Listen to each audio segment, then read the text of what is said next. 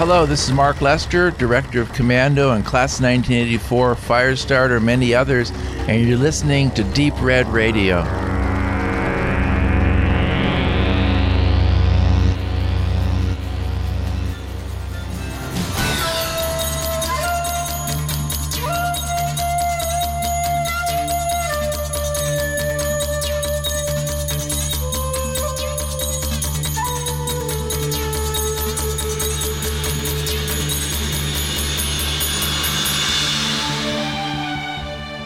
We are sitting here right now with director Mark L. Lester.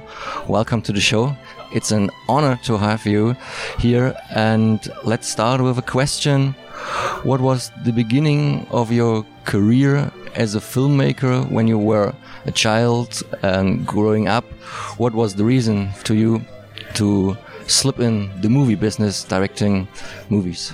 Well, I was very interested in politics, and I was um, working in the uh, Young Democrats in California and in um, Youth for Lyndon Johnson and all these various campaigns. And then, um, so um, I ended up, you know, during the Vietnam War in Berkeley, in um, and I started working working with this documentary film company in political movies. And then um, the first movie I did was called Tricia's Wedding. was a drag queens playing all the White House characters during the Nixon years. It became very controversial and very successful.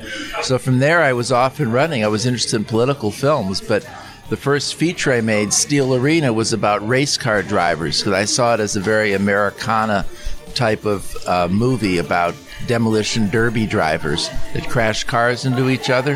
I thought it was very symbolic of America at the time. And I made that as a feature film. And then I started, you know, I love drive-in movies from the Roger Corman era that I grew up on, like the the Vincent Price movies, Fall of the House of Usher, and all of these, you know, The Raven, all these Vincent Price. So I thought, you know, I make drive-in movies. So you know, I made this movie Truck Stop Women, which was like a homage to all drive-in movies, exploitation movie, and it became very successful. So I just continued like in that vein and like mixing entertainment with a little bit of politics in each movie. So the truck stop women were like, you know, blue collar workers who were, were fighting the big corporate truckers. So I always threw in like political things into the films, but it became just an entertainment director as well. Yeah. Now you are a producer too. Compared with these days and in the early stage of your career, what was harder to collect the money for a movie? Is it now harder, or was it in the 70s or 80s to get you some money was, from producers to shoot a movie? It was much. It was easier in every era, but this one. It was easier in the 70s, the 80s. I was making studio films. In the 90s, I was raising money. You know, for and I shot. I've directed 35 movies. Like, and a lot of them, I just raised the money for the last 15. Just you know, easily. And then now it's it's harder because when I started at the beginning, there were only 150 movies made in America when I made my first feature film. Only 150. When I made that film, I was on the cover of the LA Times calendar section, you know, one of the six directors to coming, you know. Now there are 8,000 movies submitted to the Sundance Film Festival, right? Yeah. So, and there were no film schools. Now there's hundreds of them. So there's so many people making movies, you know, and a lot of them low budget, 25 to 50,000. So the market's glutted with these films, but you know, now the money for movies is from Netflix and Amazon and these type of online you know venues because there's no theatrical anymore for you know what's the B movie is basically dead in the theaters. There's no B movies in the theaters yeah. except some horror films. So that's the difference. A huge change in the whole business. We are the tiny executive producers of a film of our friends. Uh, we are shooting since five years, so uh, with not a lot of money, it's a no budget to low budget film founded via crowdfunding, uh, but with a lot of passion, a lot of heart. What an advice can you give a young filmmaker nowadays? What's the most important thing to keep on well, the filming more I think is without to make, money. Yeah, I mean, to make something controversial, to make something interesting and original. Because if you just make the same thing everybody's doing, you can't break through all of this content, massive content that's out there. So you have to do something unique and original that's just, you know, from your heart. You can't, you can no longer like project the market. Like I was doing it for years, say, oh, if I do this film, it's going to make this profit. I think that's impossible now. You're better off just making something just crazy that you love, you know, that's unique and original. Yeah, it's it's a vampire movie. The name is Montrach, but it's not a horror one, but it's more a, a fantasy action. We hope it will become kind of famous, Yeah. and we will see the premiere should be in November. And now, right now, is the post production. I say hello to Heike and Stefan. I will skip the next years of your career, and I will right now go to the class of 1984, and I give the microphone to my colleague because this is your second most popular film, I think, and Yeah. we have to talk about this one. So, um, at a text passage in your movie Class of 1984 suggests that conditions at school in the USA are very brutality. Um, it seems that uh, 1984 exaggerate this topic with a view of a possible future. Uh, was it really that terrible in that time? Were you inspired of a uh, concrete example this time in the news or papers? Uh, no, I made it up. You know, I made it up, but I was just projecting like what was happening. There was little inklings of things to come. There was a teacher brought a gun to a classroom. There was metal detectors started to be installed in Detroit. You know, and it was just little tidbits of information.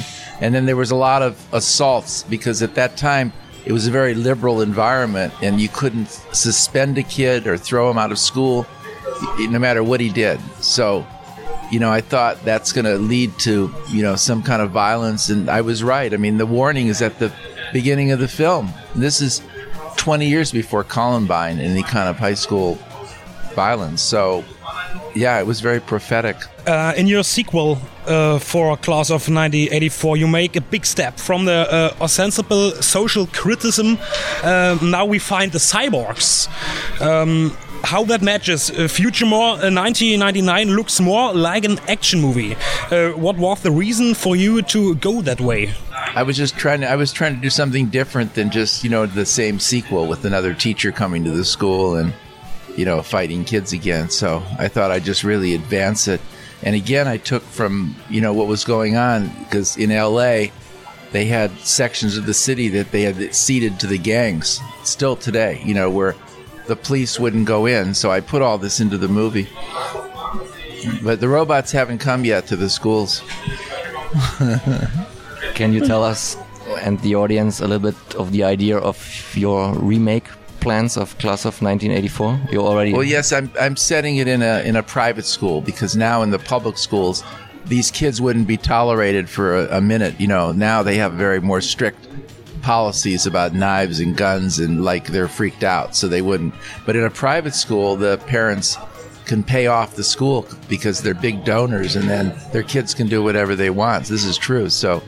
It's going to be set in a private school, but the same script. It's a total, completely the same script. It's an interesting clue, and I Yeah. keep thumbs crossed that you will collect enough money. Yeah, we're I'm working on it, but again, yeah, Yeah. it would have been easier. You, you know, now it's harder because the marketplace is different for any kind of controversial film like that. Yeah. So it's time for a, a few questions about Commando. So I pass the mic again to Benedikt. Uh, before we uh, came to Commando, uh, a special question. Um, you as specially use accents in the field of action movies with Commando or uh, Showdown in Little Tokyo. Uh, at that time, pyrotechnics, explosions, shootouts uh, were handmade. Uh, recently, the industry falls back to CGI effects. Um, in my opinion, that is that is a negative. Like uh, in ex example, uh, Expendables two or three or other big uh, big budget productions too. Um, the realistic is getting lost and takes away the joy to seeing action movies. What do you think about my statement? And do you think the use of CGI in modern action movies uh, is an optic, uh, optical gain? Yeah, it's it's amazing what can be done, but it's lost the heart of the movies a lot of times, and it, it gets to be so numbing. I can't even watch some of these action movies because I think the Bourne Identity does a good job, you know. But it's killed it's killed lower budget action films. Like I wouldn't make one without a hundred million dollars because it looks silly if you don't have the CGI.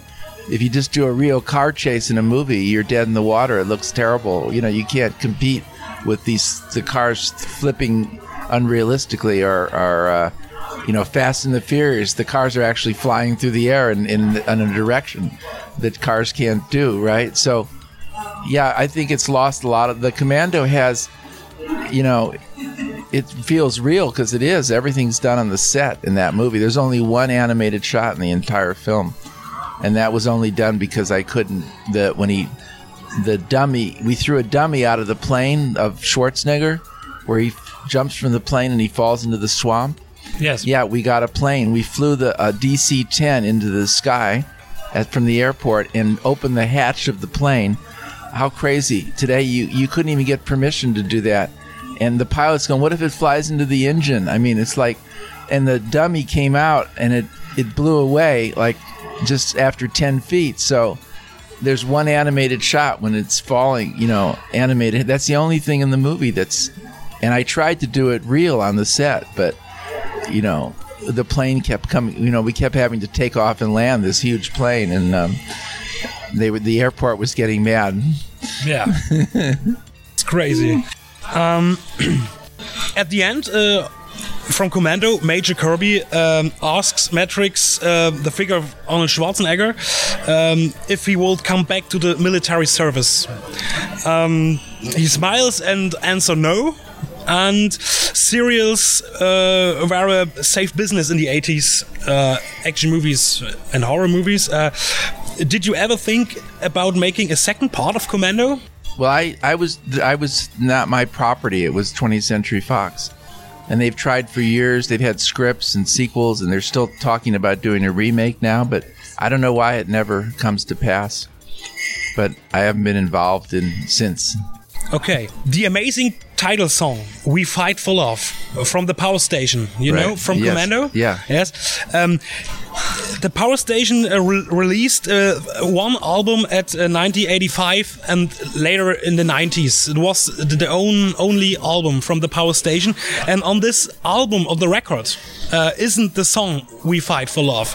Um, was the song only wrote and produced for Commando, or Yes, it was only done for the movie by by the guy that was in the police, um, Alan. What's his name? Yeah, it was done just Okay. for the movie. Yeah, I don't know what why they didn't use it later, but I it think was a it, guy it from was the on the police. soundtrack, maybe. Uh, Yeah, on the- it was a guy from the police did it, and then uh, Okay. I think I don't think he continued with the band. I don't know what happened. Uh, What do you think? Most of the people say that Terminator or Conan was Arnold's breakthrough, but we would say it was your movie, The Commando. A little bit later, what made him really popular and famous in Hollywood? No, that was the movie. Yes, because Yeah. it was he played a real person. That was the first time he had done it acting. You know, as a real person. Okay. Yeah. And what is it like working with Arnold? Well, he was fantastic at the time. You know, he was Was he, he an easy actor or Very was he a easy to work with. or something? No, or- just followed direction completely. I, I always thought of it like working with a model or something. He just did exactly what you asked. He was like fantastic. What did you for think about his accident in the beginning? Because it is a really strong German influenced English uh, voice he has. Was it a problem shooting Commando No, we lines? we did a lot of it in post production. Oh, okay. Yeah, a lot of his. We redid. He did all his voicing in post production. Okay, so Yeah. on set he just concentrated on the stunts and on Yeah, the action. Yeah, we changed the accent in post. A lot of it's ADR later, Okay. post production. Sounds great. You are here with your son. He's a filmmaker too. Can you Yeah. tell us and the audience a little bit of about his project? He's doing music videos. Yeah, he's been doing music videos. He went to NYU Film School, and now he we has he has this uh, famous novel in America called Taipei by Tao Lin, who's like the new Bret Easton Ellis who did American Psycho. He wrote the foreword to this novel, so you know we bought the film rights and you know, we're again we're raising money. If you want to invest, Oh, you you know, you're welcome. Okay. but even that is a low budget film, like for three or four hundred thousand dollars. You know, we're trying to raise. You know, raising money is like, you know, hard to uh, get independent films done now. okay. So I think next interviews are waiting. We thank you again for being in the show and enjoy the rest of the festival. Enjoy the movies. Today it's the big date, 10 o'clock, the Commando. Thank you. We will be there. We hope you too. Beautiful. and Yeah, I'll be there. It is one of the best action movies ever. It, it is. Oh, thank you. Yeah, I just Commando. realizing myself that it's, you know, because everywhere I go, that's like, you know, everyone knows the movie and the entire planet, you know, and it's like considered now the classic action film. And there's a book in America called Film Posters of the 80s. It's on the cover, you know, is I mean, the whole thing just became, you know, like a famous movie. But you don't know at the time that you're making it. And I always wondered about that because if you read like John Ford's autobiography or Howard Hawk, like John Ford, he never knew any of these westerns were going to be classics. He just was making westerns. He didn't know The Searchers was going to be like a classic movie. So it's kind of funny because you don't know when you're making them. Yes. You know, you're just like trying to get it done. You know, But sometimes you have a feeling. sometimes the everything comes together. It's hard to do, but it, sometimes it all comes together. Thank you so much, Mr. Lester.